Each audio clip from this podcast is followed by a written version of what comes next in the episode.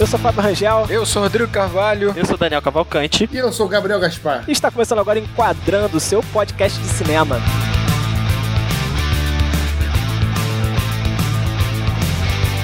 É, vou explicar aqui rapidinho, gente, já que isso aqui vai ter que ser uma introdução, né, pra gente. Enquadrando é um projeto em parceria com o canal Acabou de Acabar, ok? Onde traremos pautas relacionadas a filmes, séries e outras produções audiovisuais para serem discutidas aqui, né? Nosso primeiro, nosso primeiro episódio é sobre Parasita. Eu gostei desse ok porque parece que você tá pedindo autorização pro Gabriel agora, como se ele não tivesse sabendo da parada, né? Ah, é? É do canal? Pô, ninguém passou isso por mim, não.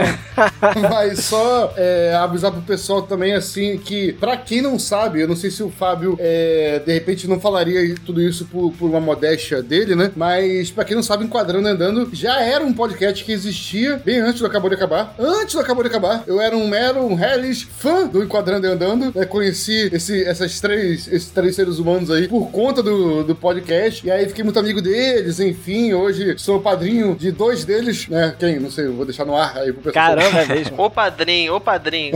o padrinho. É, agora estou padrinhando o podcast é, aqui no canal canal ressuscitamos nesse podcast, que eu tive a oportunidade de participar algumas vezes como convidado e agora é, tô aqui como membro fixo, né? Agradecer os serviços prestados já por vocês, beleza? E, enfim, fiquem à vontade aí, porque esses três aí manjam tudo aí de cinema também. Caramba. É, vamos aprender um pouco também com eles e também vou ter oportunidade de falar um pouquinho aqui sobre o que, que eu penso, beleza? Então, desculpa, Fábio, eu tomei aqui teu, teu assento aqui, pode apresentar aí que isso? o projeto pra galera. por favor, por favor, Gabriel. Então, Gabriel assinando embaixo aqui, tá? ok? Nosso primeiro episódio, então, é sobre Parasita, filme do Bong Joon-ho. E esse é o último filme a ganhar o Oscar de melhor filme, né? O Palme d'Or em Cannes, o Oscar de melhor roteiro original e, além disso, o Oscar de melhor filme estrangeiro e direção, né? Então, é um filme que, que traz... Tem, tem bastante bagagem pra gente discutir. Não, e, e assim, Parasita também, cara, se a gente for ver as listas que estão saindo é, no YouTube, principalmente, sobre os grandes filmes da década, cara, Parasita muitas vezes vence como melhor filme da década, né? Então, assim, não deixa de ser o, o filme a ser escolhido pra gente poder começar esse podcast, cara. Re, ou recomeçar o enquadrando, como falou o Gabriel, que é uma honra, Gabriel, gravar com você novamente, recuperar esse, esse projeto, né? Junto com Acabou de Acabar. Cara, temos uma longa trajetória aí pela frente, geral tá muito empolgado aqui. Ah, vamos lá, tamo junto. É, eu acho que no final a, a, gente só tá gravando o que a gente faz toda vez quando se encontra, né? Então, no final das contas, não é muito trabalho. Né? É isso, mas é exatamente isso, é uma conversa, né? De quatro amigos aqui sobre cinema e a gente quer que os ouvintes se sintam presentes nessa conversa aqui de bar sobre cinema, sobre filme, sobre série. É isso aí.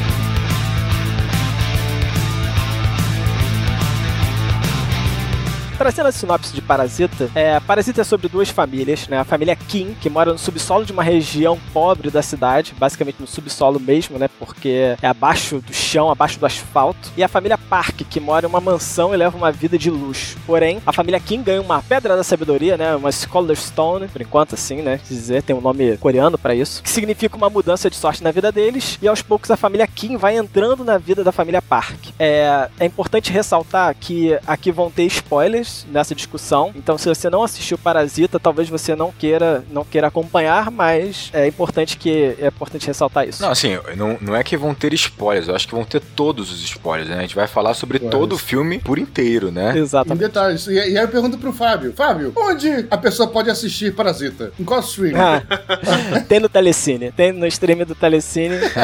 no Telecine, nosso parceiro, então fica aí. Beijo, Telecine, amo vocês, tá bom? Então, Muito bom. É, aliás, é o único lugar onde você consegue encontrar o Parasita nesse momento é o Telecine. Olha só. Um public post sem, sem, sem dinheiro, mas tá aqui. Foi só um adiantamento, cara. Foi só um adiantamento. Ué, quem sabe, né? Já não pode ter futuramente aí um, um incentivo, um incentivo do Telecine, exato. Sim, sim. Quem sabe, né? É, pessoal, o, o Fábio trouxe aí a sinopse do filme, né? É, já adiantou um pouco aí sobre essa família que vive praticamente no subsolo. Sim. Aí eu queria aproveitar só pra trazer pra vocês aqui a lembrança do primeiro frame, praticamente, do, do filme. Eu não sei se vocês é, se recordam, que é o seguinte, eu, eu, eu gosto de pensar é, da seguinte forma: muitos diretores gostam de representar no primeiro frame ou na, no primeiro plano ali, praticamente do filme, praticamente um resumo da sua obra, né? Você pode come começar seu filme de um milhão de jeitos. E um diretor experiente, um diretor que queira dar uma, uma certa profundidade, aumentar a participação de direção, vai escolher um modo representativo de começar o seu filme. Né? E o primeiro frame aqui, de, praticamente, de Parasita, são um, é um varal com umas meias penduradas. E esse varal, né, com as meias penduradas, as meias estão suspensas, né, por estar no varal varal. Só que ainda assim, elas suspensas, né? Elas estão numa janelinha que dá na, mais ou menos na altura, né? Da rua, sabe? Então, eu não sei se pra quem não viu tá ficando claro, mas as janelas, as meias suspensas no varal, elas ficam da altura dos pés que estão passando na rua. Muito bom. Eu, é, e aí eu fiquei pensando sobre isso, né? Por que, que esse filme começou assim? Eu vejo assim, a meia, obviamente, é algo que você usa no pé, né? Algo que tá no chão, né? na superfície. E essas meias, estando no alto, no varal, é algo que tá no chão que foi içado artificialmente para cima. E ainda assim, esse algo é, do chão que foi içado para cima, é, só consegue ficar no máximo na altura dos outros pés, tá? De onde os outros pés já estão. E isso por si só acaba sendo, de fato, um resumo do que acontece no filme. Né? Uma família que tá mais embaixo, né? Ela,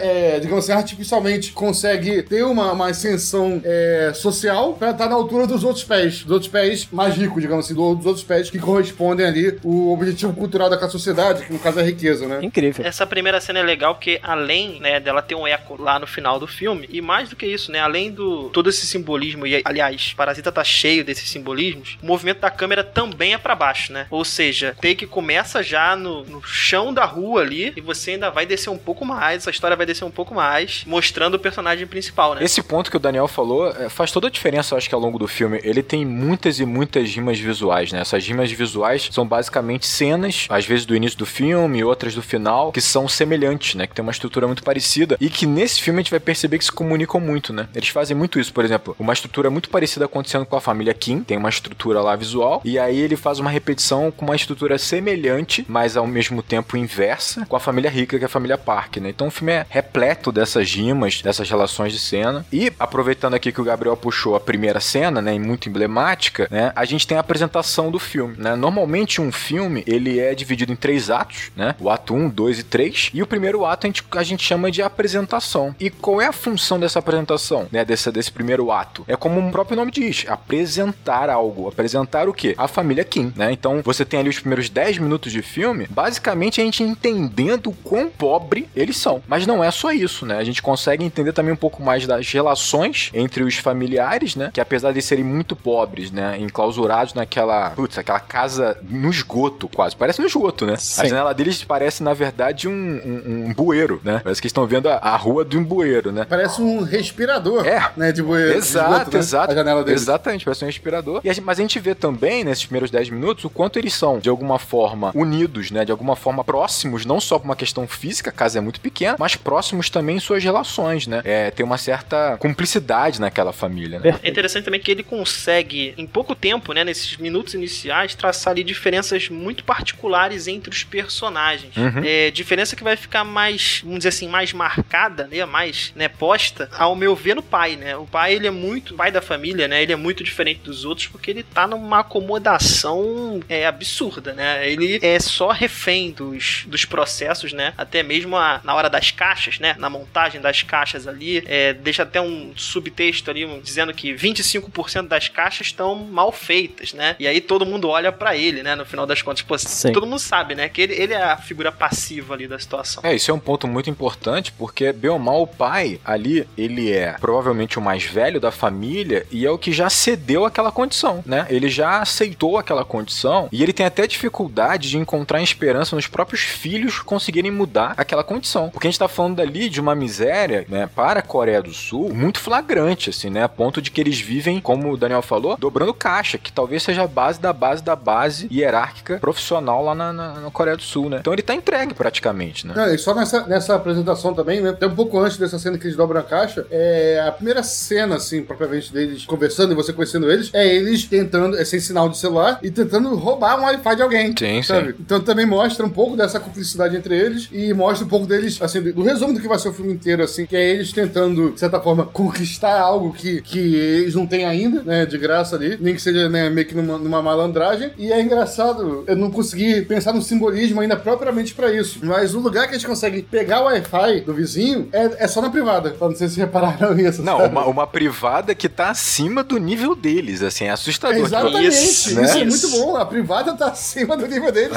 e quando eles conseguem chegar na privada, né? Tipo, sair do esgoto, eles conseguem pelo menos pegar o Wi-Fi de alguém, sabe? Isso é muito É bom. o sinal, o sinal mais alto que tem é na privada, que é o ponto mais alto, é O bizarro. que eu ia falar, é, puxando o que o Daniel falou, né? É, na minha leitura, assim, tipo, o lance da caixa de, de pizza, que tem 25% delas estão ruins, né? Ou seja, um quarto, ou seja, alguém é culpado por aquilo, e logo eles culpam o pai, né? Né? Isso meio que mostra para mim um elo fraco que tem naquela família, sabe? Como se alguém ali não estivesse de acordo com todos os outros. Tão conectado, né, com os outros, né? Tão conectado, exatamente. E mais interessante, no meu, meu ver, é que quando a gente vai resumir o filme, a gente fala, ah, ok, a família pobre e a família rica, né? Como se todos fossem iguais ali dentro. E a primeira vez que eu vi o filme no cinema, eu, sabe, tipo, eu não tinha pego tão bem as diferenças entre eles. E agora, olhando com, sabe, depois de também muito tempo vivendo o filme em casa, analisando, você vê que, tipo, o diretor faz questão de mostrar que existem muitas diferenças entre eles, principalmente na família pobre, na família King. Não, totalmente, cara. Esses 10 minutos, eles. É interessante, até o Gabriel tocou nisso. Você já tem uma sugestão da certa esperteza deles, né? Então, por exemplo, eles tentam coagir a menina que vai buscar as caixas. É. Então, assim, eles tentam coagi-la e ao mesmo tempo eles deixam claro assim, ó, arruma um emprego pra gente independente de vocês demitirem alguém, sabe? Demite fulano lá para ver se você consegue uma vaga pra gente. Então eles já estão, eles vão mostrando claramente que essa família, ela tá buscando de fato uma melhoria da maneira com que dá. E que ali você tem um certo, um caráter um tanto maleável, né? Tipo, eles vão lentamente é, é, é, adicionando isso. Então, por exemplo, o garoto, que é o. o, o... tu vai falar o nome dele mesmo? Não. Kim, Kim Yu, não é isso? Kim Yu. Né? O garoto, por exemplo, que é o Kim Yu, ele já começa a demonstrar que talvez ele tenha, assim, vamos dizer assim, ele, ele guarda um pouco mais de esperança, ele talvez tenha ainda, resguarde um pouco, vamos dizer assim, da honra dele, ou então dessa esperança de ter um futuro talvez um pouco melhor, né? É interessante, cara. Esses primeiros 10 minutos são incríveis. E, não, e, e, ao mesmo tempo ele tem uma malandragem, né? Porque assim. Tem, é, todos têm. Você cara. falou, é, como você falou, mostra a personalidade de cada um, né? A mãe fica brava quando vê o, o desconto lá da, da, dobra, né? da dobra de caixa. Aí a mãe meio que grita, né? Ela tenta intimidar, né? E aí não dá certo, aí o garoto vai lá e fala: Não, tem um desconto de 10%, mas beleza, você podia contratar a gente aqui e a gente ganha um bônus aqui pra entregar em tal lugar, e o bônus acaba ficando elas por elas, sabe? Exato. O desconto que ia dar, sabe? É, exatamente. E você já vê como é que a mãe é confrontativa, ela é mais agressiva, uhum. e você vai ver isso ao longo do filme. Você percebe o quanto ele é mais maleável, ele tem uma malandragem, mas ao mesmo tempo ele não encara a própria malandragem como se fosse algo assim, um desvio de caráter. Não, é só um meio para ele alcançar uma parada boa, uma parada legal, tipo, Sim. né? Ter dinheiro para pagar uma faculdade, por exemplo. Então é difícil julgá-los, né? Isso é simbolizado pela fala dele, né? Na hora do diploma, Exato. ele diz que, olha, é, eu vou. Isso aqui é só um adiantamento, eu vou ter um diploma de verdade, né? É, ele é muito, ele é muito sapo, é né, muito cara? Bom, né? É muito bom. E você percebe que ele acredita naquilo por um momento. Sim, ele, ele não tá enganando, ele tá se enganando, né? Ele não tá enganando ninguém. Ele tá se enganando, exatamente, ele tá se enganando. É tão bom enganar que ele engana os outros e é ele mesmo. e nesse momento o pai sai do quarto assim e fala: Cara, vai lá, filhão, por favor, saca? Tipo assim, ele fica orgulhoso do filho de fato naquele momento, né? O pai. É, é muito maneiro. Nessa parte tem uma palavra que vai se repetir ao longo do filme que vai ser importante, pelo menos no meu ver aqui, que é o plano, né? Plano. Ele fala pro filho: Olha, então você tem um plano, né? Exato. E isso vai se repetir ao longo do filme porque essa concepção de ter um plano, né? De planejar as ações é algo que o. Me ajuda aí, Rodrigo. Kim Woo, é isso? Kim Woo. O... É Kim Woo. É, o Kim Woo. Kim Woo. que o Kim Woo, ele, ele tá baseado nesse plano, né? Ele, ele tá traçando ali milimetricamente o que fazer junto com a irmã e a gente vai ver no final aí que esse plano não vai dar tão certo. E a concepção de ter um plano ou não, né? Que vai ser problematizado também depois. A gente vê é, que o papel de cada um, né? Principalmente nessa estrutura de tabuleiro. É que o garoto, né, o filho, ele é o que bola os planos. A filha, ela é, digamos assim, a principal é, performance, a principal jogadora né, desses planos. Executora. Exato. A mãe é a confrontadora, né? A que né, na hora da briga é que se conta. E o pai é, é o peso que eles estão tentando levar junto. É, é um certo peso mais conformado, exatamente. Né? E durante esses 10 minutos iniciais, há um reforço grande, grande fazer a relação da família com insetos, com parasitas, né? Momento em que ele dá um peteleco no, no, num percevejo, momento que, pô, o mais incrível, né? Passa um, um, cara. Um, como é que é o nome? Detetizador, né? Isso, detetizador. Sim. Passa um cara detetizando a rua e ele fala: não, deixa a janela aberta porque é, é um. A gente vai ser detetizado de graça, a nossa casa. E no fundo parece que eles estão morrendo ali. Eles estão sendo, sendo, sendo exterminados, né? Parece até,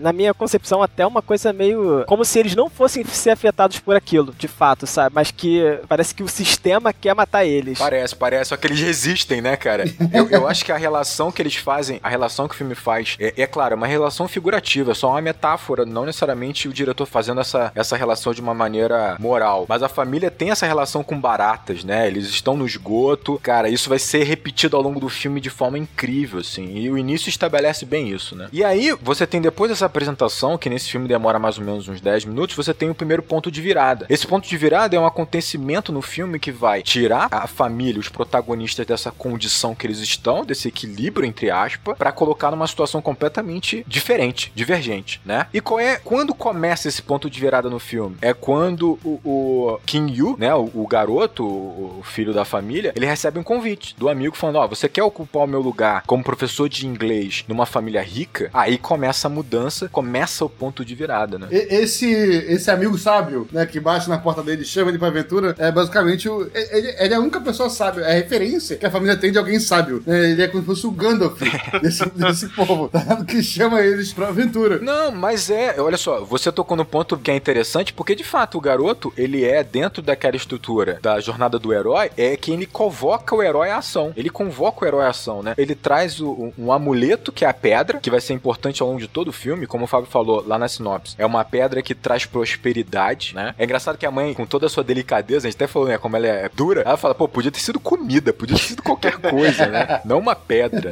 O legal dessa pedra, né, ele é um elemento super misterioso, né, que traria um bom presságio, mas é estranho você também perceber que os personagens, eles meio que, eles depositam, né, uma confiança, depositam a própria sorte, né, a essa pedra que é um objeto tão mundano, sabe? Como se, tipo, eles estivessem de fato buscando um atalho na vida. Exato. Sabe? É exato. É tipo ganhar na Mega Sena, né? Você contar com uma coisa muito rara. Concordo total. Estão buscando atalho o tempo todo, né? né? Ou, ou, até depositando a esperança de felicidade em um objetivo externo a eles, sabe assim? Exatamente. Então, agora que eu tenho essa pedra, beleza, agora eu posso subir de vida. Agora vai. Agora vai. E, e é legal como a família vê né, esse amigo dele como realmente um, uma pessoa iluminada, né? De boa índole. Mas o cara também é mó pilantra, né? Ele, ele, ele tá ali, ó, não, você não precisa do diploma, é, eu, eu indico você. Não, eu, ele indica, ele pede pro garoto tomar o lugar dele porque ele acha o cara inofensivo. Sim.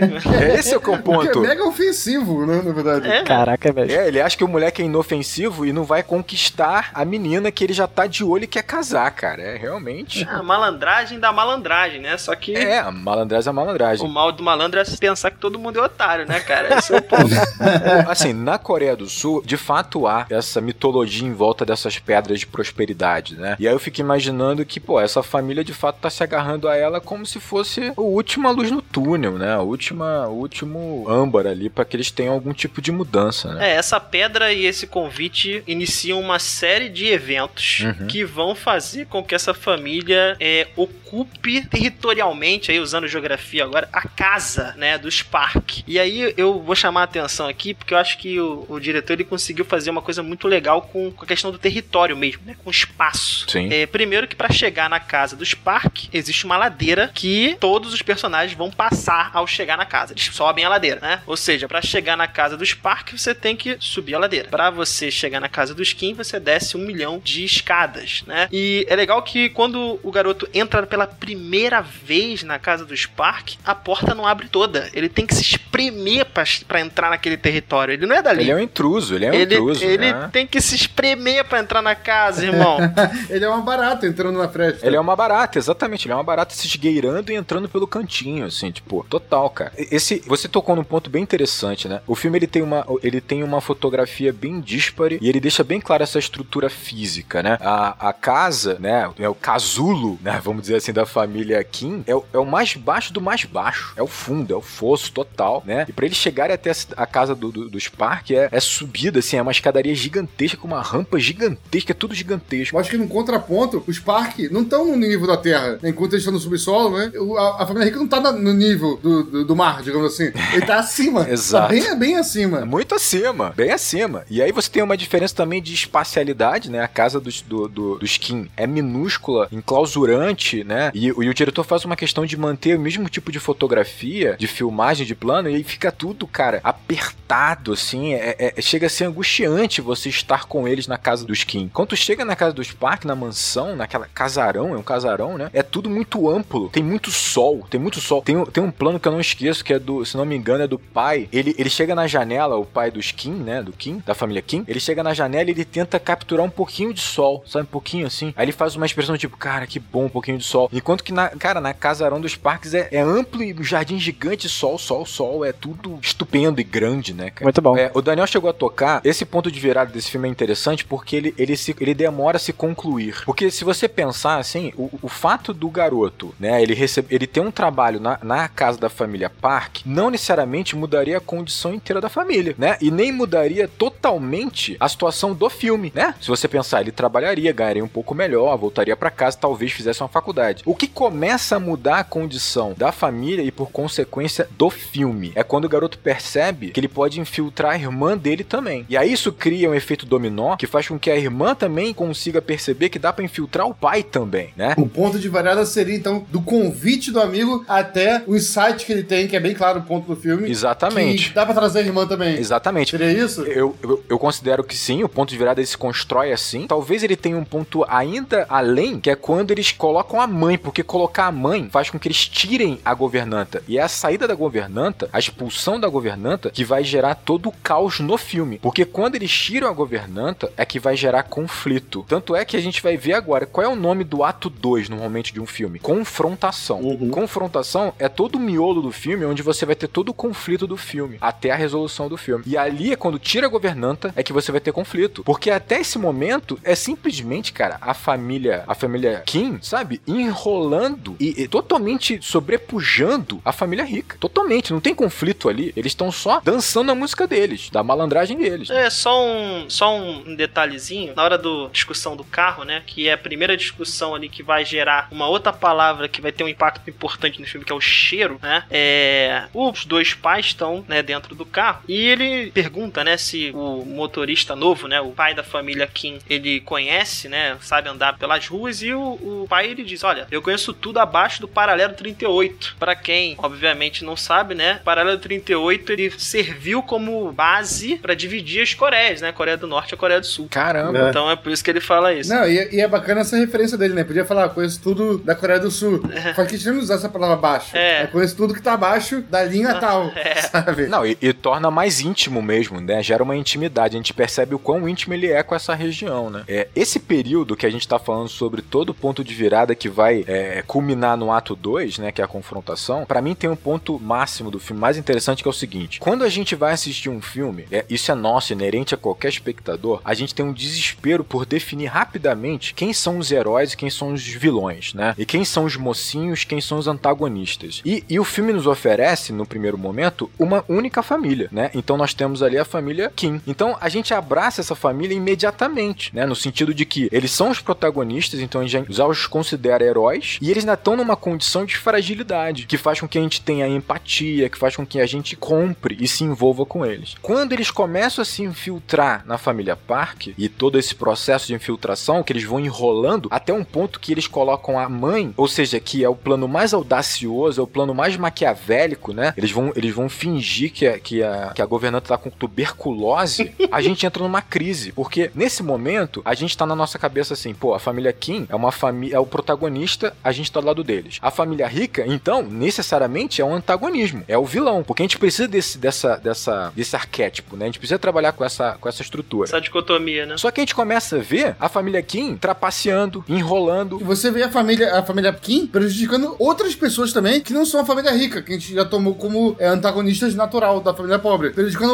outras pessoas que são pobres também, pobres também. Na mesma condição. Então você fica naquela dúvida, pô, peraí, essa linha aqui foi demais que ela cruzou, será? Não sei, vou fingir que não vi. Exatamente. Sabe? Tu fica nisso. Eles cruzaram uma linha. E não, exatamente. E aí você percebe também outro ponto que faz a gente ficar muito confuso, né? Emocionalmente confuso como espectador. A família Park não necessariamente é mau caráter. Não necessariamente eles têm um péssimo coração. Pelo contrário, eles são frágeis. Você percebe o quanto eles são carentes e frágeis. A filha, por exemplo, ela já tá se envolvendo com o professor, né? Já tá se envolvendo com o Kim Yu, porque ele tem uma. Ele é uma figura de autoridade. De tão carente que ela é. A, a mãe, cara, a esposa, né, da família Park, a mãe, ela é muito carente, muito frágil. Ela quer a atenção do marido, não tem. É, ela quer poder cuidar dos filhos, ser, representar essa autoridade, não consegue. A mãe é tão carente que quando o marido chega em casa, os cachorros seguem o marido, abandonam ela. o marido. Começa a seguir o marido. Exatamente. Tipo, tem uma cena que dá dó que quando a governanta ela vai ser demitida, o garotinho, o filho, né, da família rica, o menininho, ele tá na janela ali com uma cara de dó, de sofrimento, porque ele encontra afeto é nela, na governanta. Ele não encontra afeto no pai, na mãe necessariamente, na governanta. Então você percebe que aquela estrutura familiar da família Park, ela tá tão destruída, ela tá tão distorcida, que eles sofrem. Eles sofrem também. Então você começa a falar, cara, quem é vilão nisso? E aí a gente vai começar a chegar numa conclusão, que talvez não tenha, não tenha vilões. Então, o simbolismo maior é, é o, o moleque com uma sessão lá, em 10 minutos com a menina, ele já já, já volta, sobe. A mulher manda ele subir, ele faz assim, sobe. Ele, em 10 segundos a menina conseguiu, cara. Ele já tá educado, ele já tá, já tá disciplinado, né? É exato. Totalmente, ele volta totalmente domesticado. Falta né? atenção, é isso, falta atenção, falta cuidado, né? Só pra fechar então esse, esse, esse ponto de virada, então, ele vai trabalhar a ingenuidade da família Park e também esses problemas que eles têm, que na verdade a vida deles que parece perfeita olhando de fora, não é, né? Não é, exatamente. O filme, nesse momento, ele trabalha esse jogo de poder. Nesse momento, quem tá com poder é a família pobre, por incrível que pareça. Troca-se de poder. No primeiro momento fala, pô, é, é a família rica, sem dúvida nenhuma. Perfeito. Eles têm o poder, eles têm autonomia, né? Eles têm, eles estão no topo da pirâmide. E durante esse filme, quem tá com poder nesse jogo, de, nesse jogo do, do, ao longo do filme é a família King. Mais que isso que o Rodrigo falou, a gente vê, na verdade, a família pobre não só tendo poder, como abusando do poder. Abusando do poder. da família rica. Exatamente. E sem nenhum tipo de escrúpulos pra lidar com pessoas que estão no mesmo nível social que eles, né? Como se eles tivessem, de fato, eles compraram tanto o papel de que eles são superiores que eles Sim. arrasam a galera, né? Arrasa o motorista, arrasa a empregada. É, eu, eu acho assim, o filme ele, ele não estabelece claramente essa questão tão simples de moral e caráter. Eu acho que é assim, a família Kim, ele vê a oportunidade e eles estão ávidos, tão ávidos por essa oportunidade. Por exemplo, o que a gente tá falando, o pai volta à vida. O pai volta à vida. Ele não tinha vida antes. Ele é apresentado dormindo sem camisa no quarto, meio jogado, cansado, perdido. Aí ele volta à vida. Eles estão eles estão atropelando, é, manipulando, atropelando e até mesmo outras pessoas da, da mesma condição que eles, como a governanta, eles estão ávidos por aquilo também. Eles estão meio cegos por esse, nesse momento, né? E ato 2, então, é quando pô, a gente já terminou toda a entrada da família Kim dentro da família Park. E finalmente vem o momento em que eles ficam sozinhos na casa, correto? Que eles já tomaram todo o espaço. Exatamente, que é uma cena emblemática, né, cara? É uma cena extremamente tensa, na verdade, né? Essa, essa janela. A gente tá ainda meio que querendo torcer, né, pra família Kim ali. E aquela janela é, gigantesca da casa torna, deixa eles totalmente expostos.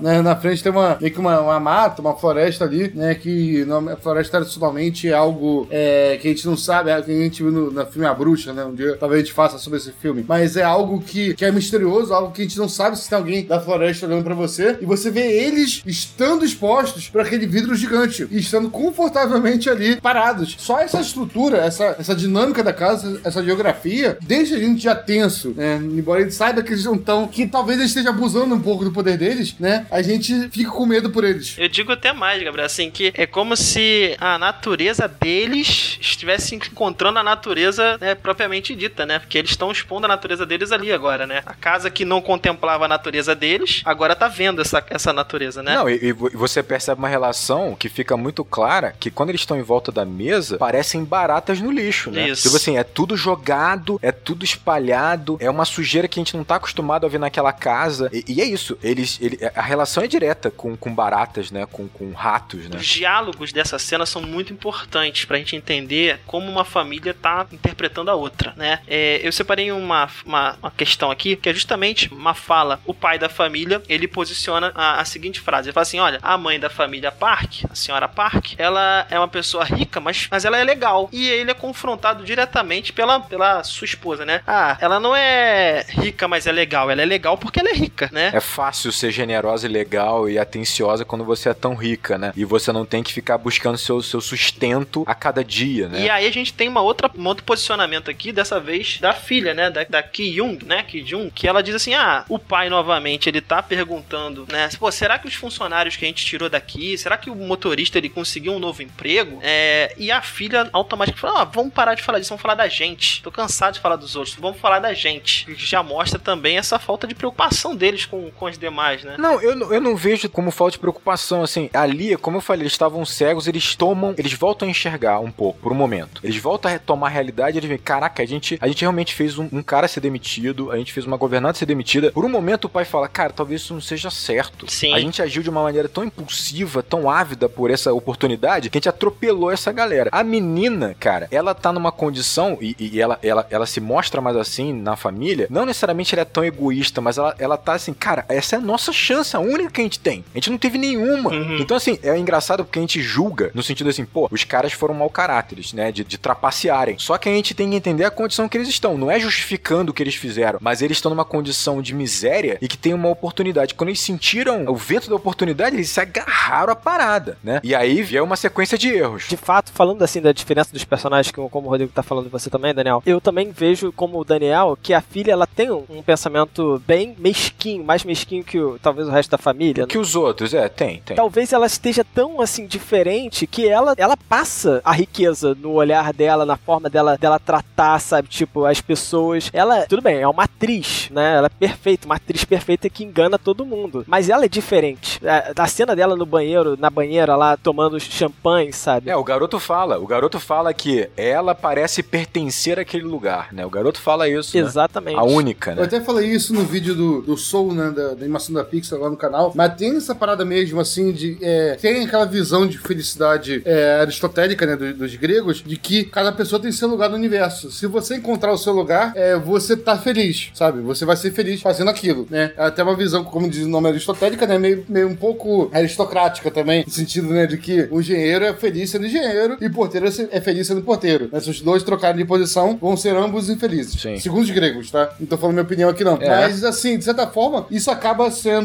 é, personificado, talvez, pela forma de pensar da garota. Ela se sente feliz, ela sente que encontrou o seu lugar no universo sendo rica, sabe? Ela sente que ela não nasceu para ser pobre. Ela se encaixa naquele ambiente rico. E ela sente que ela não se encaixa naquele ambiente pobre. De repente, até por isso, ela é tão boa atriz fazendo um personagem rica. Mas não parece que ela se sente superior à própria família dela? Ela não passa essa, essa questão? Sim, mas porque ela não é pobre que nem eles. Exatamente. Ela é rica, tá ligado? O lugar dela é de rica. E, e aí complemento o que o Daniel tava falando, justamente, né? Não, faz sentido, assim. Eu acho que essa cena também tem um elemento que é muito importante, que é o seguinte. Há um momento de tensão dentro desse, desse jantar, desse, deles comendo e bebendo, que é entre o marido e a esposa. É, ela faz uma brincadeira com o marido, né? E, e, chamando ele de barata, relacionando ele a uma barata. Ele, ela faz isso diretamente. E ele se ofende. O que é interessante é que ele fica enfurecido. Tão enfurecido, ele fica tão enfurecido que ele pega, ele toma a esposa pelo colarinho, né? E aí os, os filhos se assustam, né? E ele finge que é uma brincadeira. Você percebe que isso é uma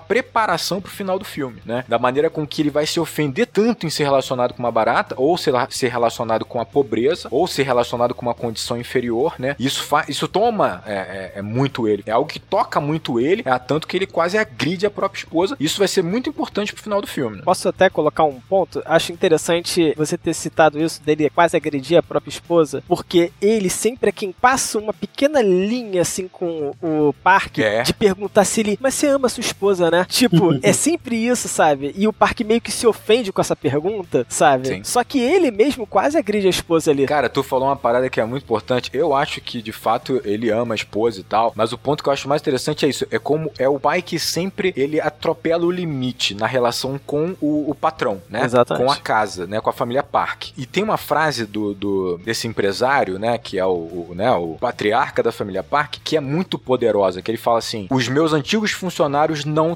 ultrapassavam o limite. Esse não ultrapassar o limite é o que toma todo o filme, é o grande mote do filme, né? O que, é ultrapassar o limite? Sabe? É você me incomodar? É você demonstrar pobreza? É você demonstrar a realidade que você tem? É. Tipo, tem um ponto, assim, que, é, que, é, que é, é muito marcante, assim, que é o seguinte: por que, que eles são tão enrolados pelos novos funcionários, né? Eles são, pô, eles são feitos, são feitos de otário, assim, né? Tipo assim, por todos da família Kim. Por quê? É engraçado, sabe por quê? Eu enxergo que eles, quando eles colocam uma dessas pessoas como funcionário, ele agora já não é um pobre comum. Ele é o meu pobre. Ele é o meu funcionário. É como se ele ganhasse uma nova condição. Então, na partir de você ganhar essa nova condição, como você é o meu funcionário agora, você é o meu pobre, eu confio em você. E ela recebe, por exemplo, a mãe, né, a, a, a dona de casa da família Park, ela recebe as indicações de novos funcionários da família Kim exatamente por essa questão de confiança. Você agora faz parte de outro grupo. Você sai da sua condição e vem para outra condição, que não é de rico, não é com a gente, mas é um novo pobre. Que não pode ultrapassar o limite. Você tem que continuar abaixo. É, exatamente. Você é um novo pobre, você é o meu funcionário, mas você não pode ultrapassar o limite. Você tem que respeitar esse limite. E o que é esse limite? É você demonstrar que você, na verdade, é aquele pobre de antes. Exatamente. Você é meu, é,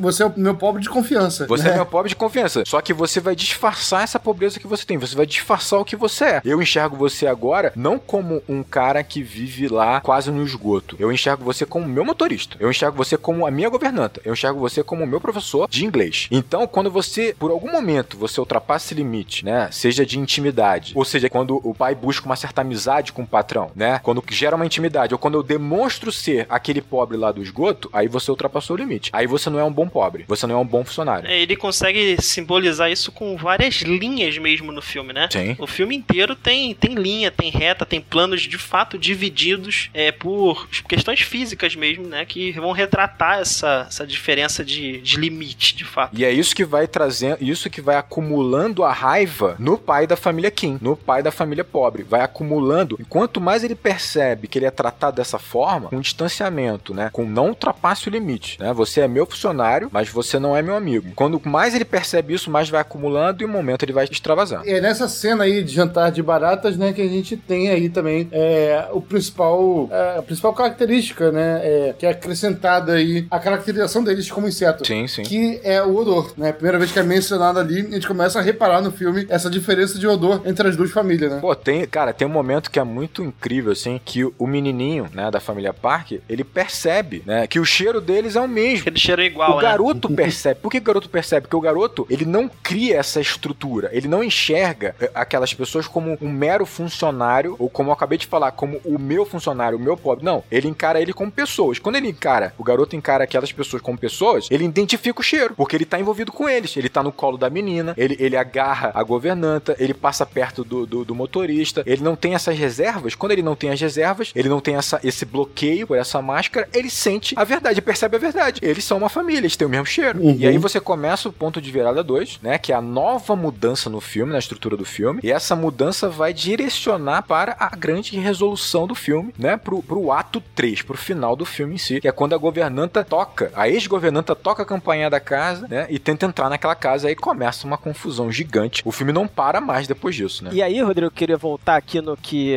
no que eu tinha falado, que quando finalmente você descobre o que está acontecendo, né, que você descobre que tem uma pessoa morando no subsolo da casa e os próprios Kim se incomodam muito com essa situação de tipo, caraca, isso vai, isso vai prejudicar a gente. A própria governanta vira para eles e fala: "Nós somos iguais", sabe? Tipo, e eu acho esse tipo de essa frase que ela fala demonstra que ela tem uma empatia por eles Sim. que eles não têm pelos outros, ou seja, tem uma falha moral de fato na família Kim. É, Não tem uma falha moral, mas a gente tem que pensar numa coisa também. Naquele momento, a família Kim tá um degrau acima. Eles são os funcionários, eles estão envolvidos com a casa. E naquele ponto, eles percebem e se colocam num distanciamento pra governanta, que tá num ponto muito frágil. Eu concordo com você que aí é uma questão, talvez, talvez de caráter. Eu enxergo como eles estivessem cegos. Eles estão cegos, ávidos pelo aquele poder que eles ganharam naquele período. E eles não vão perder. Mas eu considero essa cegueira que você falou, Rodrigo. Você ficou realmente na dúvida aí se era um desvio de caráter ou não. Eu não considero nem um desvio de caráter, eu considero uma cegueira é, natural do, do, do pequeno poder, digamos assim, sabe? Exato, É, exato. Que, que nem a gente vê no Bacurau, né? Talvez também um dia a gente fale sobre Bacurau, mas o Bacurau tem aquela questão lá dos paulistas, né? Que se sentem mais americanos do que o povo ali de Bacurau, sabe? Sim, sim. É aquela, aquela tragédia, o professor Silvio de Almeida fala isso até, né? Que a tragédia de ser. É tragédia aspas, que eu tô falando, palavras dele, tá? A tragédia de ser um, um homem branco num país latino, sabe? Porque você não é americano. Mas então, pra você se sentir autoridade, você tem que ter certeza que tem que ter alguém abaixo de você. Exato. Pra você poder ter a sensação de poder. E é isso que a família tem. Eles estão tendo uma pequena sensação de poder. E aí, quando aparece alguém que tá suavemente abaixo deles, falando, não, a gente é igual, a gente tá bem longe ainda do- da família rica, ele fala, não, não, não, não, eu tenho poder. Eu tô bem longe de você. Agora você é barata, eu, eu não, sabe? E, então, tem, e tem uma coisa, quando a governanta toma o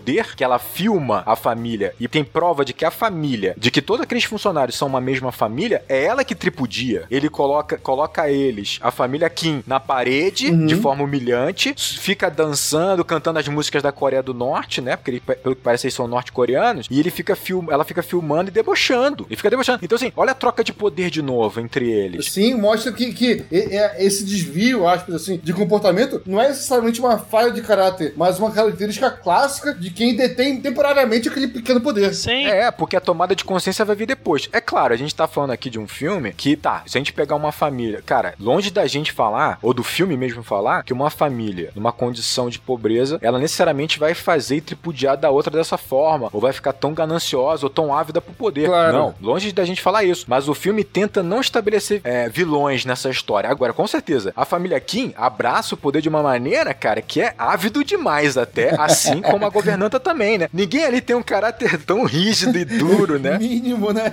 Mínimo, assim. Sim. E finalmente, quando, quando eles basicamente matam a, a empregada para não deixar com que a família Park perceba a armação toda, né? Não, mas olha só, calma aí, tu colocou de um jeito bem pesado. É que na verdade é quase é um Não, por acaso não, a morte cara, não é dela, entre possível. aspas. A, a mu- é- aí que tá. Não, a esposa só jogou ela pra dentro, não se Não, mas, ligou a gravidade cara, do que ela acabou de fazer. Não, eu, eu, eu não enxergo assim, cara, porque ela empurra ela na escada. Escada. Empurra ela na escada. É uma parada muito pesada. Não, ela dá um chute para trás. É, Zaniolo, de deixa tudo isso, toda essa discussão aqui, porque e, e isso mostra até aquelas características que a gente tava vendo no início do filme de cada um. Verdade. O pai tentou enrolar ela, é, a filha foi mais esperta, tentou jogar ali o, o pêssego pra tirar ela de combate, e a mãe é da confrontação. A mãe dá um chutão na, na, na mulher Isso. que rola a escada abaixo. É isso sabe? aí. Mostra exatamente como cada um reagiu àquela, àquele obstáculo. Como cada um resolveria o problema, de fato, Exato. né? É, a resolução de problema de cada um deles é essa. É, É. A mãe vai na força. É O isso. garoto tentou chantagear ela, tentou conversar com ela, cada um tentou resolver de um, de um jeito. Exatamente. Né? E a mulher acabou resolvendo. Ela não pestaneja, ela não sente remorso algum quando ela empurra e dá pra ouvir que a, que a mulher tá rolando a escada abaixo, sabe? É, não, sim, sim, é gra... Assim, vamos deixar até pro Zaniolo se ele quiser dar a opinião dele aqui, do que ele acha. Cara, pra mim foi claramente um assassinato. A mulher chuta outra escada abaixo. Então, ela sabia o que podia acontecer ali. É que nem tu colocar um dedo na tomada e não querer ser eletrocutado, né? Mas enfim, Rodrigo, tu tá viajando, cara. Eu esperava bem mais de ti, viu? Eu, eu, eu senti realmente há uma indiferença, Uma da mãe, né, da família, da família Kim, é uma indiferença de fato. Ela simplesmente chuta a, a ex-governanta de volta Sem pensar meia vez. sem pensar meia Sem vez. pensar nem um pouco. Tipo assim, rola um bagulho assim, não, você não, você não vai me atrapalhar e volta pro teu lugar, sua barata, porque barata é você. Aí chuta ela de volta pra escada, ela rola, bate com a cabeça, tem uma concussão séria, né? E ela morre, ela morre. Essa ideia de voltar a barata é interessante, porque quando a família Park tá chegando, eles vão se esconder, né? Todos. Com baratas. Como baratas, todos embaixo de alguma coisa. É impressionante como os esconderijos de todos são embaixo de alguma coisa. Exato, você, é como você ligar a luz numa, numa cozinha que tá com baratas. Cada um vai pra um cantinho, sabe? Some e tal. E tem um ponto. Cara, pra mim o personagem mais intrigante é o cara que tá no bunker. É o marido da governanta. Ele, ele é muito doido porque ele tá há quatro anos naquele bunker. porque ele tem uma dívida gigante, né? É, com o governo, se não me engano. Ou com a agiota, não sei. Com agiotas. Com agiotas, né? E, cara, ele venera, ele venera a família Park, e principalmente o patriarca, né? Park, porque de alguma forma é ele que gera a condição pra ele sobreviver. É ele que gera esse bunker, é ele que gera a comida, porque a governanta, como diz o próprio Park, come por dois. Então ele faz, provavelmente ela faz a comidinha pra ela e faz uma refeição pro marido pra ele poder sobreviver. E ele venera o cara. Ele venera o cara e fala: "Ele me dá a condição de sobreviver". Só que o Park nem sabe disso. Ven- Venera o cara como um deus mesmo, né? Como um Realmente. deus, como um deus, cara. Tem, pra mim, tem nesse momento tem uma parte muito chocante, cara, que é quando esse, esse o marido da governanta, da ex-governanta, né, o cara que tá no bunker, ele fica batendo a cabeça no botão pra ele, para ele se comunicar de alguma forma com o lado externo. Ele faz isso meio de código Morse. E é bizarro porque ele fica batendo a cabeça como se ele fosse uma de uma forma meio mecânica e dolorosa assim. E aí você faz uma certa relação assim, tipo, na hora eu senti o seguinte, cara, ele parece aquele cara que ele é um funcionário de uma fábrica, chão de fábrica que trabalha há séculos fazendo a mesma coisa todo dia de uma forma mecânica, dolorosa, quase indiferente e que de alguma forma ele venera o próprio capitalismo que mantém ele nessa condição e que ignora ele. Ele, ele é o cavalo, ele é o cavalo do Revolução dos Bichos. É, De certa forma ali. Exatamente. Porque, na verdade, quando ele venera o parque, ele tá venerando toda essa estrutura social que gera essa diferença de riqueza, que, que é o capitalismo, obviamente. Que permite ele subsistir, né? Porque é isso que ele tá fazendo. Exatamente, que esse- essa estrutura permite ele subexistir. Então ele subexiste, ele é um cara que simplesmente mecânico e, e, né, que sofre naquele bunker, mas que venera uma parada que mantém ele quase como um, escravo, né? Um, um- Cara, é, é incrível essa parte, é incrível, realmente chocante. É, é, é, é a cegueira, né? Tem, tem aquela questão do, do realismo capitalista, né? Que é mais fácil a gente imaginar o fim do mundo do que o fim do capitalismo, né? E aí, de certa forma, é a cegueira desse cara, assim, que ele não consegue lembrar como é era a vida dele fora daquela estrutura, né? Ele consegue lembrar que ele um dia casou, que ele viveu antes daquilo, parece que ele nasceu, ele fala isso até, né? Parece que ele nasceu naquele bunker, né? E toda a vida dele foi daquele bunker, e ele não consegue imaginar a vida dele fora daquele bunker. Ele naturalizou. Né? Então ele só é grato pelo seu pai que permitir que ele viva naquele bunker, né? Porque para ele não existe outra forma de vida, né? É mais fácil imaginar né, o fim da vida do que uma vida fora daquela caverna. Exatamente. Então, pessoal, e depois dessa confusão inteira, né, entre as duas famílias pobres ali, nesse buraco, depois dessa sujeira toda, como é que se limpa essa sujeira toda aí? Deixa lavar, maluco. Deixa lavar. É com água, irmão. Engraçado que a chuva é algo tão tão natural, né? Mas afeta de forma tão diferente as duas famílias, né? É, velho, tem a cena de chuva. A famosa cena de chuva, né? Que virou meme na internet aí. Né, e essa chuva aí vem, é, de certa forma, para destruir esse pequeno castelo de areia que eles tinham aí, Sim. né? E ao mesmo tempo para acentuar as diferenças sociais entre as famílias, mostrar de fato quem tá no buraco, né? E quem tá em cima. É, não é uma questão só basicamente estrutural, não. Se você perceber, o garoto tá no quintal numa estrutura extremamente frágil. E na chuva ele consegue dormir com tranquilidade. Ele tá ali, tá protegido, né? É uma cabana. É, a estrutura da família Kim, né? Tá lá sólida, mas ela desmanchou, como o Gabriel acabou de colocar, né? E eu acho a cena da chuva interessante porque, como a gente tinha discutido lá atrás, eu concordo com o Fábio quando o Fábio coloca que a filha, né? A Kim Jung,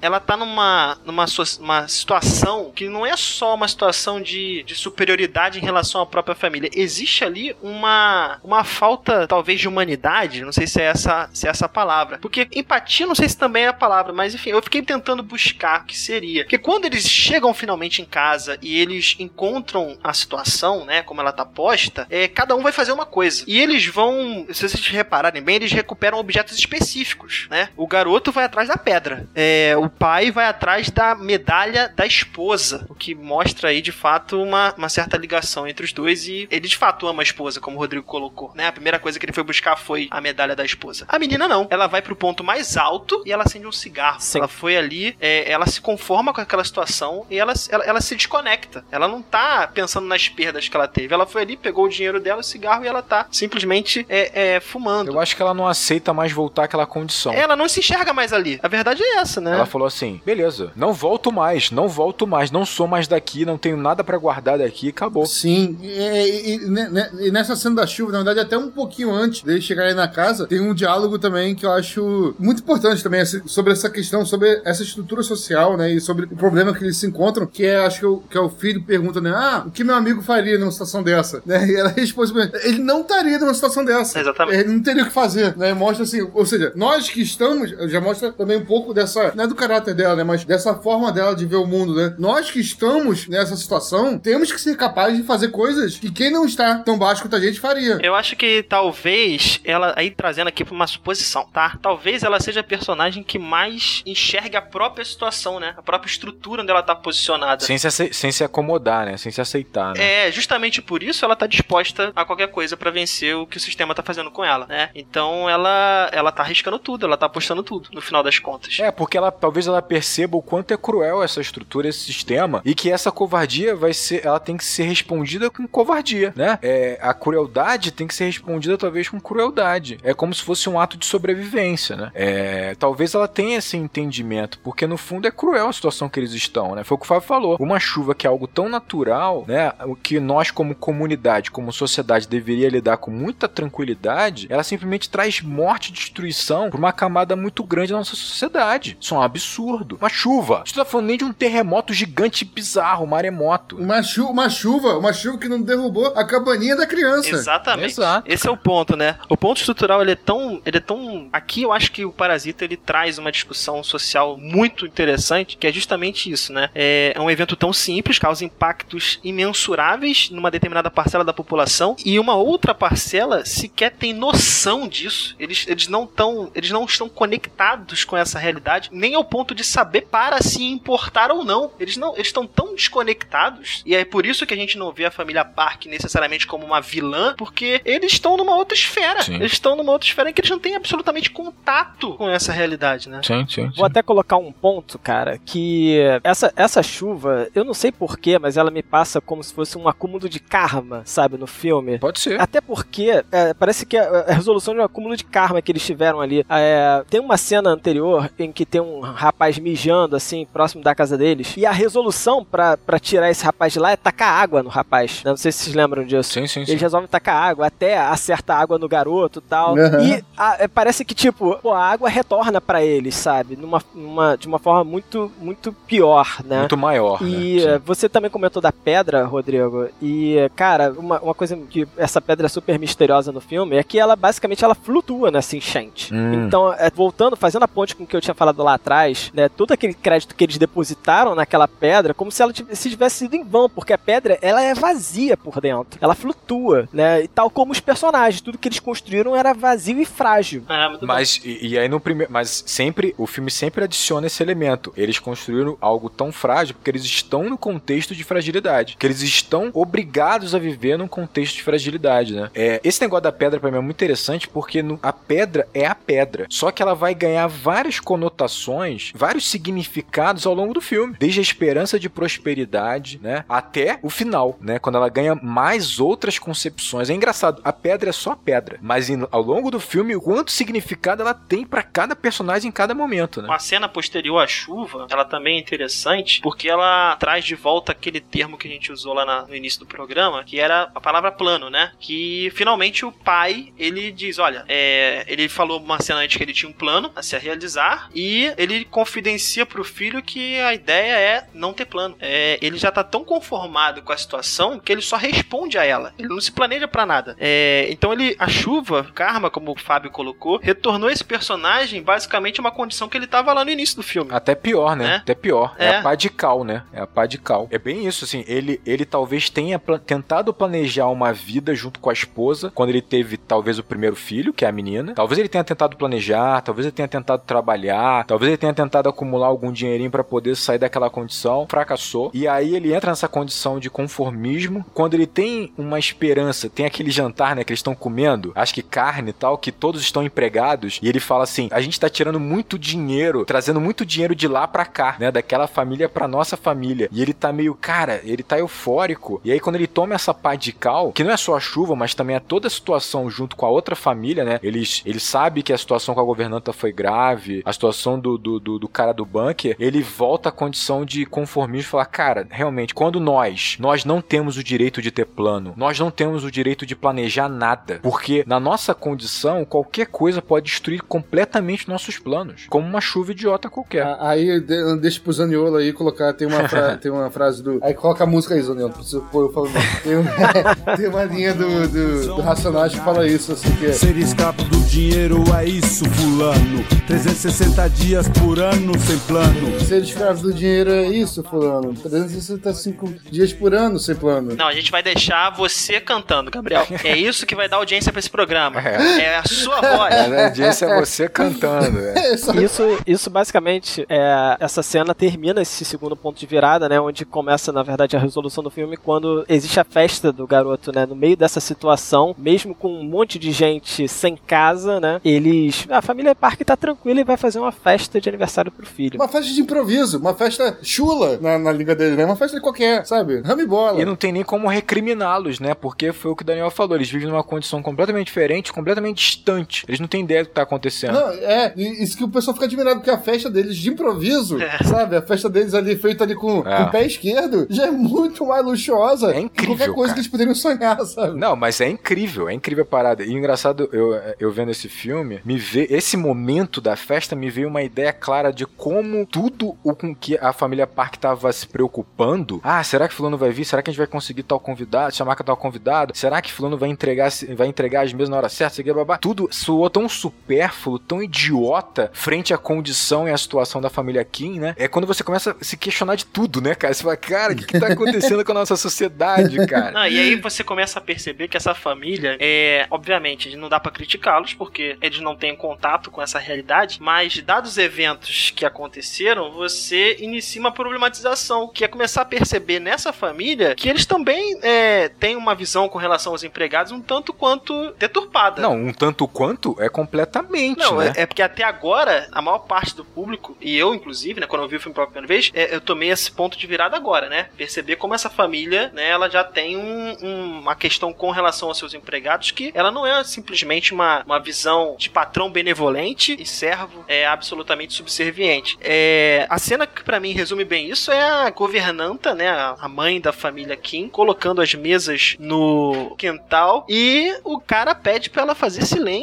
porque o garoto tá dormindo, né? A mulher tá levando um peso descomunal e ó, pô, faz, barulho, faz menos barulho aí que o moleque tá dormindo aqui. E essa, essa cena, ela traz a, a, grande pergunta: quem é parasita de quem, né? Tipo assim, porque não tem vilão, cara. É que a gente tava falando, a família Kim tem vários equívocos, mas a família Park também, ela é indiferente, ela não tem empatia, né? É, é ela, ela, é, cara, eles exploram também seus funcionários de uma maneira que às vezes é, é completamente absurda, né? Eles pagam até hora extra extra. Eles pagam Pô. até hora extra, né? tipo assim, para você ser o. fingir ser o índio aqui da festa. Ou, ou, tipo, cara. É um abuso de poder por meio do, do capital, né? É. é uma, mas é um abuso sem eles mesmo perceberem o próprio abuso, né? Como se fosse natural esse abuso. É, é como se fosse uma indignação, né? Tipo assim, pô, eles estão recebendo dinheiro para ser índio aqui e não estão querendo, estão querendo, sabe? Estão querendo fazer. É. Preguiça? É isso? Preguiçinha? Exato. Não, e tipo assim, nossa, a gente paga muito bem para você vir se divertir na nossa festa aqui, fazer meu filho ficar um pouco mais animado com a festa alegre. É aquela história lá daquela manifestação que a família foi com a babá. É, é isso. O cara não tem nem ideia do que tá fazendo, cara. é exatamente é? isso, né? E vou até questionar vocês. Vocês entenderam qual é o trabalho do, do parque, do senhor da família Parque? Porque o mais legal para mim é isso, sabe? Tipo, quando a gente fala, a gente vai discutir, cara, quem é parasita de quem, né? E falar em sociedade, sabe? Tipo, que a família Parque parasita a sociedade. Me questiono isso, sabe? O que, que ele faz da vida? Não, é, a, a gente não vê em momento nenhum ninguém da família Parque trabalhando, né? Só quem trabalha de fato são as outras pessoas. É, a gente sabe que ele tem um emprego, não sei exatamente o que ele faz no emprego, o filme não deixa claro, né? Mas a gente não vê em momento nenhum ele de fato trabalhando, né? O filme não mostra isso. Você vê ele numa reunião por meio de um aquário, né? Você vê ele numa reunião numa sala de um aquário. É, aparece ele numa reunião avaliando o trabalho de um terceiro. É. Né? Sim. É. É o trabalho de um terceiro. É? E parece ter a ver com uma questão meio de tecnologia ali, 3D, de óculos, não sei o que lá. É, é, é, que teoricamente parece ser algo tão supérfluo frente à realidade, sabe? Das famílias Kim, né, cara? É bizarro demais. Sim. E é isso que tu falou. Eles estão eles no topo da pirâmide, mas eles são sustentados por todas as outras camadas da pirâmide. É, né? Tem aquela famosa frase, né? Se o trabalhador tudo produz, a ele tudo pertence, né? Sim, sim. É... Eu sabia que havia essa frase é... mais cedo ou mais tarde. É, mais cedo ou mais tarde. Mas olha só, o diretor deu entrevista dizendo que ele não, ele não se posiciona especificamente para lado. Ele não precisa.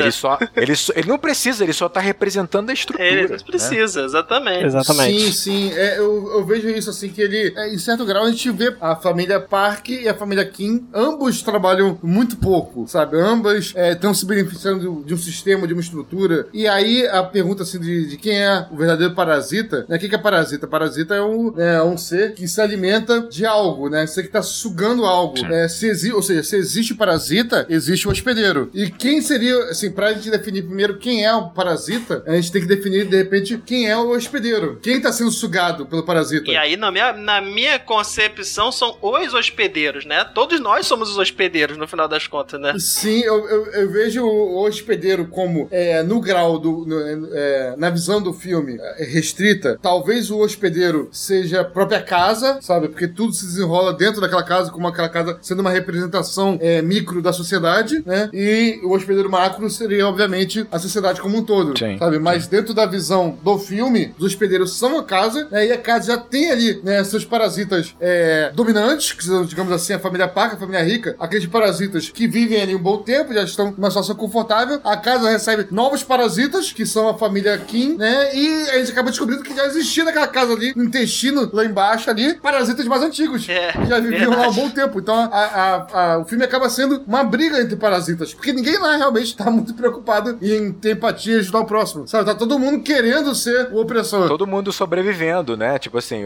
a família Park são os parasitas que vivem desse trabalho quase escravos que eles conseguem com dinheiro. Sim. E eles não conseguem fazer um jantar, não conseguem botar uma mesa, eles não conseguem fazer nada. Eles vivem literalmente com o dinheiro deles do esforço do, do, de alheios, de terceiros, né? E é isso. Aí você tem o, o Skin parasitando também a família Park. o que eu acho mais interessante é que a família, o cara do bunker, né, e a governanta, esse casal, eles são parasitas, obviamente, são colocados como parasitas, tanto é que ele é o que tá mais fundo, ele vive, ele subsiste ali naquele bunker, mas esse parasita tenta proteger o hospedeiro dele, que é a família Park. Ele tenta eliminar essa, esse novo parasita, né? Tipo assim, vamos eliminar o parasita para proteger o hospedeiro, que é a família Park. É até uma questão que, se alguém entender de biologia, né? Mas se o parasita matar o hospedeiro, ele morre também. Sim. Exato. e ele tenta eliminar o outro parasita, que é a família Kim. Né? Exatamente. Tipo, ele tenta, ele tenta eliminar, né? Uhum. Parasita mais perigoso. É, a cena, cena final é realmente uma, uma sucessão de, de ataques, né? O negócio realmente que você tá esperando, que você tá construindo isso o filme inteiro e, e finalmente chega a hora, né? Essa catarse aí dos conflitos se resolvendo de maneira prática. É, porque você tem a festa na família Park, né? De aniversário pro garotinho, improvisada, mas aí eles querem a presença dos funcionários que a família Kim, coitado, né? Tá num abrigo. Então, assim, eles saem numa condição terrível horrível para trabalhar numa festinha do filho da, do filhinho lá da família Park, né? E cada um dos membros da família tá preocupado de uma maneira diferente com um problema que tem que ser resolvido, que tá, né, como o Gabriel colocou aí lá no intestino da casa. O garoto, no diálogo com a menina, ele fala que ele vai descer ainda mais. Ele, ele diz exatamente isso. Eu vou, vou, vou, você vai aonde? Ele fala, eu vou descer ainda mais, né? É, não vou descer lá para baixo pra festa, eu vou descer ainda mais. Como se ele fosse também descer um nível abaixo, né? Hierarquicamente descer também um nível abaixo. Eu tenho uma. Eu, eu vi um vídeo no YouTube que trouxe uma questão que eu quero ver se vocês concordam. Quando é, é, o Daniel falou sobre essa fala do, do Kim Yu, né? Do garoto, que ele tá conversando com a namorada. Ele vai descer ainda mais. Isso. Que ele tá conversando com a namorada ali, ele tá muito prostrado, né? Ele tá, ele tá triste, parece que ele tá amargurado, parece que ele tá preocupado, ele tá com a pedra no colo. Ele dorme no abrigo com a pedra no colo, vai para essa casa com a pedra no colo, e aí, esse cara no, no, no, YouTube, né, um rapaz, ele diz o seguinte, que na concepção dele, esse garoto ele tá indo executar a missão dele, que é tentar levar essa pedra pro marido da governanta como se fosse um presente de conciliação. Na minha e eu falei, cara, eu, eu sempre achei que o garoto tá indo matar o cara com a pedra para resolver o problema. Eu também sempre achei que ia matar o cara.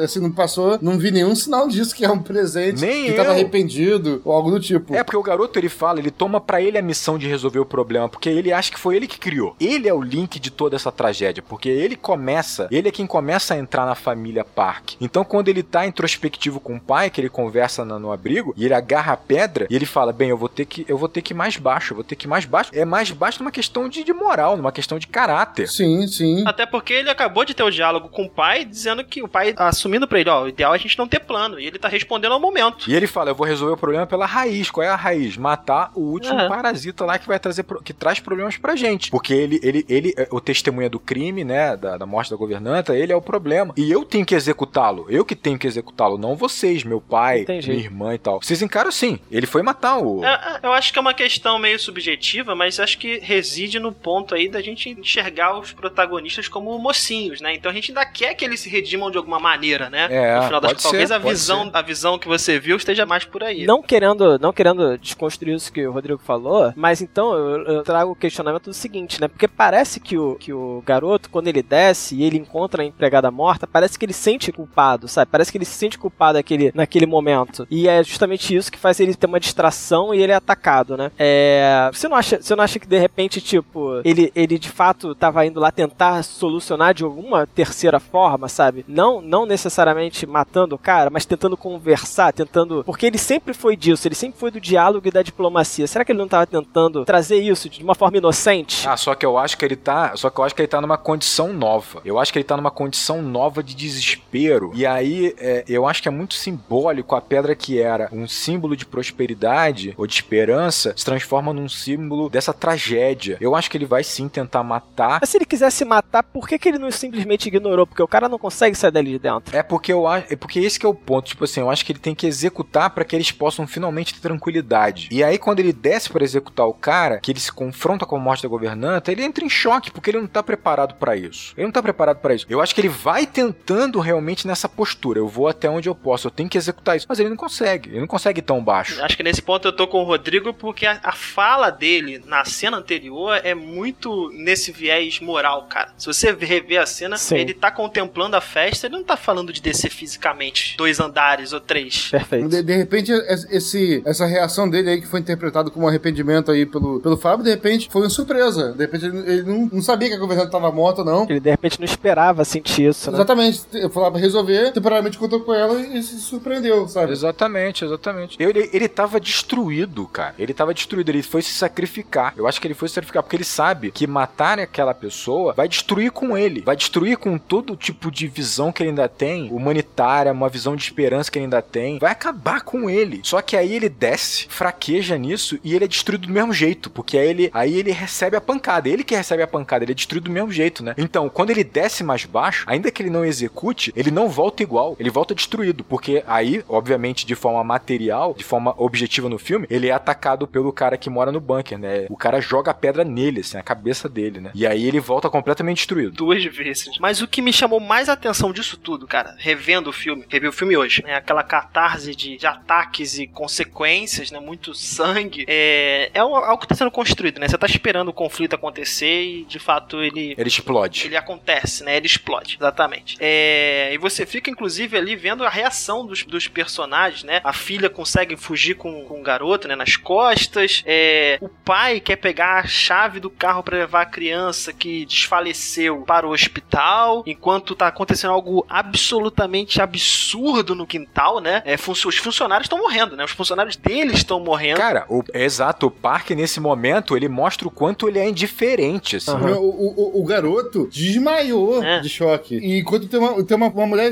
esfaqueada. Exatamente. Tá é, é uma desproporção. Não, não é uma mulher, cara. É tipo assim, é a funcionária dele. Os funcionários dele estão sendo assassinados na frente dele. E ele ignora completamente. Joga a chave, pelo menos, né? Joga a chave. Naquele momento, eles não são mais os funcionários. Eles voltam a ser aquela. Aquele, aquele, os pobres de antes, os pobres, né? Que não significam nada para ele. Nada, cara. Tu não é mais meu funcionário. Você agora é só um corpo no meu quintal que eu tenho que correr e fugir. É bizarro. Vou proteger minha família e tchau. E o, o ato de botar a mão no nariz, Sim. né? Ao pegar a chave, dá o gatilho, né? Palavra que tá muito em moda agora, né? O gatilho para que o pai da família Kim, ele transborde, né? Ele chegou no limite dele, ele passou. E o mais curioso é, é que o, o pai ali da, né, da família rica, da família Park, ele coloca o nariz, a mão no nariz, né? Nem em referência ao pai do, do, dos Kim. É referência ao, né, ao maluco lá que tava no porão. Nesse momento ali, eu acho que ele acaba tendo, aspas, uma certa empatia, né? Ele, ele se coloca no lugar do cara, né? E responde pelo cara, digamos assim. Enxergou o cara como igual, finalmente. É, finalmente. Enxergou tanto o cara como igual que a opção de fuga vai ser o ponto de origem desse personagem, né? Ele vai retornar ao subsolo da casa. E o que me chamou muita atenção, cara, e acho que a gente pode é, discutir um pouquinho, é que ao entrar na casa, ele tira o sapato.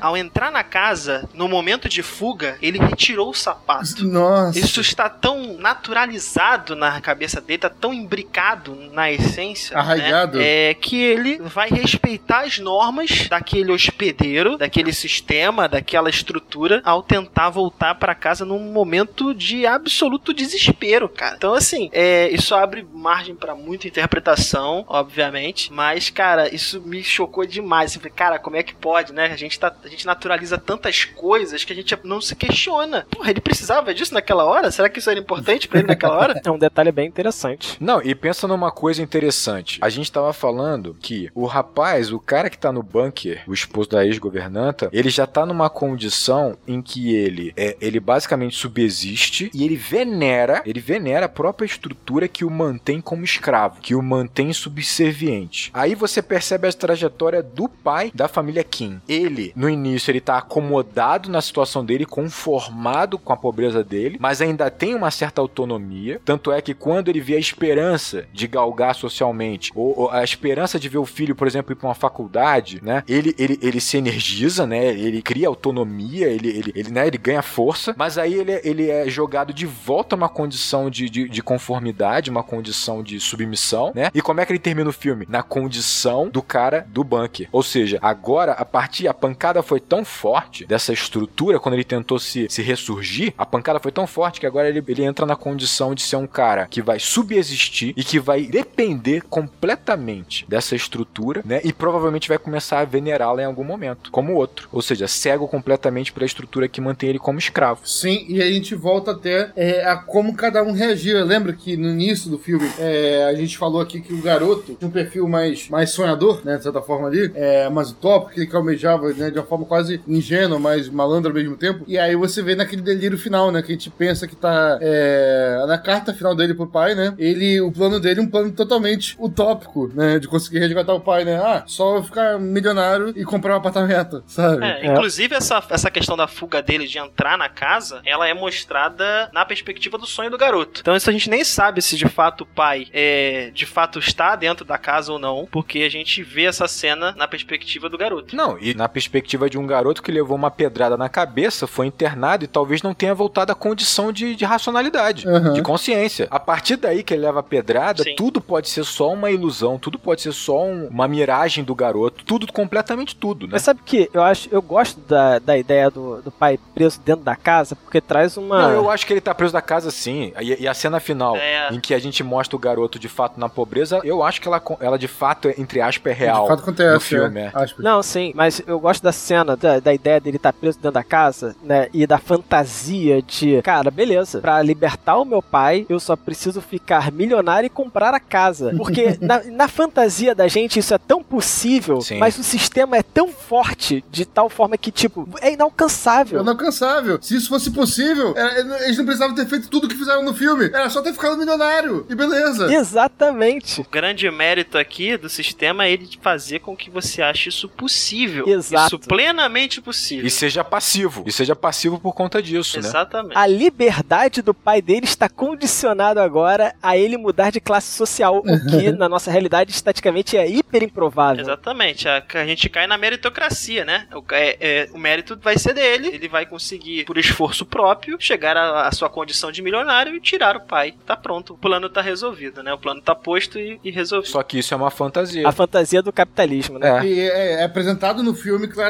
como um sonho, uma fantasia, em momento nenhum como tem um prospecto de realidade, exatamente. Exatamente. É, é o que a gente vive hoje em dia. É aqui que eu acho que esse diretor, é, quando ele diz que ele não se posiciona, é como eu falei, acho que ele não precisa. Ele retratou uma realidade, uma certa ótica que ele não precisa se posicionar no final das contas, cara. Ele tem uma posição. Não precisa, porque a nossa condição é clara. É. Em momento nenhum ele tenta vilanizar a família rica, sabe? Ou mostrar eles é, mal, ou, ou, ou gananciosos, ou egoístas, sabe? De uma forma. Eles são egoístas quando eles querem proteger o filho, a própria família deles. É aquele egoísmo, aspas, socialmente aceito, sabe? Então, assim, ele só mostrou a estrutura social. Né? Ele mostrou quando o circo aperta, quando o cerco aperta, né? Quando o circo pega fogo, cada um vai defender os seus. E quem tem mais poder vai defender com mais poder, obviamente. Sabe? Exatamente. É, o problema é que você tem uma estrutura que gera uma, uma, uma diferença social gritante. Sim. E, e, o que é interessante é que, assim, a gente, a gente, ao longo de todo o filme, a gente fica julgando as situações, obviamente, e de forma moral, né? Então a gente julga, por exemplo, eu lembro que no início do filme, eu ficava pensando assim, porra, mas essa, a, a, os filhos da família da família Kim são tão inteligentes, tão capazes, por que, que eles não conseguem ganhar dinheiro de forma honesta? Por que eles não conseguem sair dessa condição com a inteligência que eles têm? Olha o meu julgamento, olha o meu preconceito. É. Ou, ou, ou, então até falando, né, pô, aquela família rica, ela é tão boa, ela jamais é, faria as malandradas que a família pobre fez. Jamais. Mas como falou a, a menina na da chuva, ela jamais estaria naquela situação, é. sabe? Então não tem como a gente saber se ela faria ou não aquilo, sabe? Não, a gente, e a gente percebe ao longo do filme, principalmente com o final, a pobreza gerada por essa estrutura é tão cruel, tão cruel, a condição dessas famílias é tão cruel que você não tem o direito de julgar a atitude delas, porque você não está na condição delas. Ponto. Ponto, cara. Sabe o que eu acho mais, mais assim, que mais importante no final das contas, disso tudo que a gente discutiu, assim, é que, porra, cinema tem uma capacidade de trazer a gente pra reflexão da nossa própria realidade. Sim. E muitas vezes, cara, a gente tem essa reflexão que nós fizemos aqui, a gente projeta isso numa outra sociedade, mas a gente tem a incapacidade de fazer isso com a nossa, cara. Cara, a gente tá falando de Coreia do Sul, irmão. Sim, sim. E você, se você replicar essa mesma situação, dessa desigualdade, o que ela pode proporcionar no Brasil, cara. No gente, Brasil é pior. E, gente, e, nós aqui, nós quatro, estamos em metrópoles, né? É São Paulo e Rio de Janeiro. E aqui, e nessas realidades, essa discrepância já é absurda. E se você replicar isso por, pro interior do Brasil, cara, é assim, ao mesmo tempo que os personagens do filme têm que ter empatia, é, falta empatia, né? A gente precisa também fazer esse exercício, né? A gente ignora essas condições. Não tá só no filme, não tá só na obra de arte, né? Não tá, tá na nossa realidade, cara. Cinema é isso. Cara, é um problema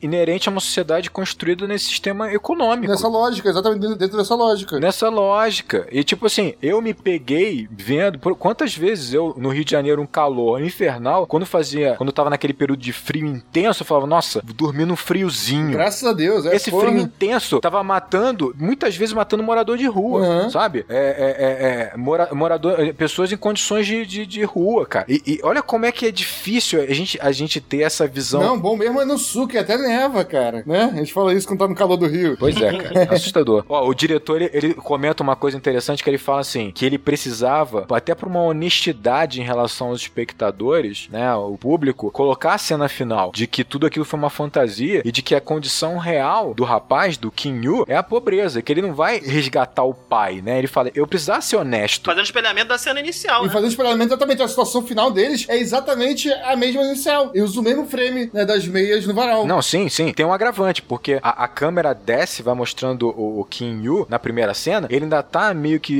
engolfado por sol, por luz. Na cena final, é só escuridão. Ele, ele conseguiu estar tá numa condição pior ainda. Pior ainda, porque agora ele não tem a irmã, ele tem o pai preso, ele tá numa condição também, não só emocional como psicológica, cheia de danos, né? Cheia de danos. Na mesma miséria, ou talvez numa miséria pior. E aí o diretor fala uma coisa muito interessante que ele fala assim: é, eu fiz um. Ele falando, eu fiz um cálculo para meio que ter uma noção de quanto tempo o Kim Yu, na condição dele, conseguiria ter dinheiro para comprar aquela casa. Aí ele encontrou a resposta: 540 anos. É, cara, fica a informação aí pro pessoal. É, fica a informação aí. Caralho, mano. Tem uma informação aqui também, é baseada em, é, na, na minha cabeça. Eu ouvi isso em algum lugar. Danilo, depois tu comenta aí, vai estar certo, eu vou te mandar, vou pesquisar isso. É que a probabilidade de uma família, é, de um membro de uma família pobre alcançar é, um status social de classe A no Brasil é de nove gerações. Na verdade, esse dado que o Daniel deu é ainda pior, tá? Não são nove gerações para uma família pobre atingir a classe A, mas são nove gerações para uma família pobre sair das 10% mais pobres do Brasil. Então é bem diferente, é bem pior. São nove gerações para subir bem menos, né? Então é mais grave o dado. Esse dado é do site É o País, o link tá aqui embaixo na postagem. Então, assim, é, é, é muito cruel a gente chegar e falar, pô, por esforço próprio. E aí eu acho importante essa cena final, de fato, né? O diretor ser honesto e falar, pô, por esforço próprio ele vai conseguir tirar o pai dessa condição. Cara, Não. como o Fábio colocou, né? As probabilidades são muito pequenas disso acontecer. No Brasil, nove gerações. Vou ratificar isso depois aí, vou mandar pro Marcelo. Marcelo, bota aí depois. Outra informação aí, pessoal. É, só pra, só pra enfatizar aqui, o Marcelo, Marcelo Zaniola, nosso editor, nosso fantástico editor, né? e a gente fica chamando ele e o pessoal não sabia.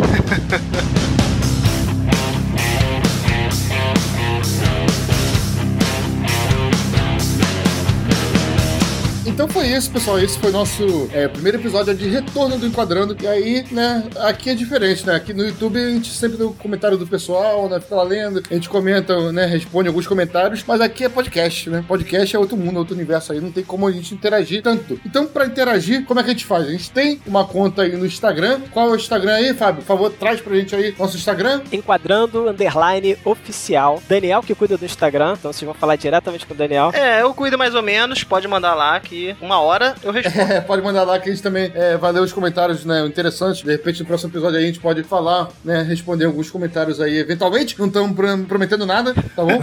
E, né, se você é da época aí do e-mail, a gente promete que a gente vai ler, tá? Responder, não sei. Mas a gente vai ler todos os e-mails que mandarem pra gente, né? E pode mandar pra gente pro nosso e-mail oficial do canal Acabou de Acabar, que é, Fábio, por favor. Contato arroba acabou de acabar.com.br, você vai falar comigo. É, exatamente. Diretamente. Exatamente. Direto com o Daniel e direto com o Fábio. Comigo ninguém vai falar, né? Sou muito inacessível. não, mas eu, eu tô sempre lendo, tô sempre lá olhando. Ah, pode entrar no teu Instagram, né? Pode entrar no teu Instagram. A gente filtra tudo aqui como bom corleones que somos e passamos tudo pro padrinho no final. se, se a sua mensagem for boa, vai chegar em mim, pode ter certeza. Tá bom? E a gente de repente lê né, nos próximos programas aí, ou não, também. Deixa aí também sugestões aí de próximos é, filmes que a gente pode gravar, que a gente vai catar, ou não também, tá bom? É isso aí. E se despeçam aí, pessoal. Eu acho ótimo ou não. Acho ótimo. Eu vou deixar em aberto aí. Sempre- a gente sempre despedia com um grande abraço do Rodrigo aí, então pode se mandar, Rodrigo. Então é isso. Grande abraço e bons filmes.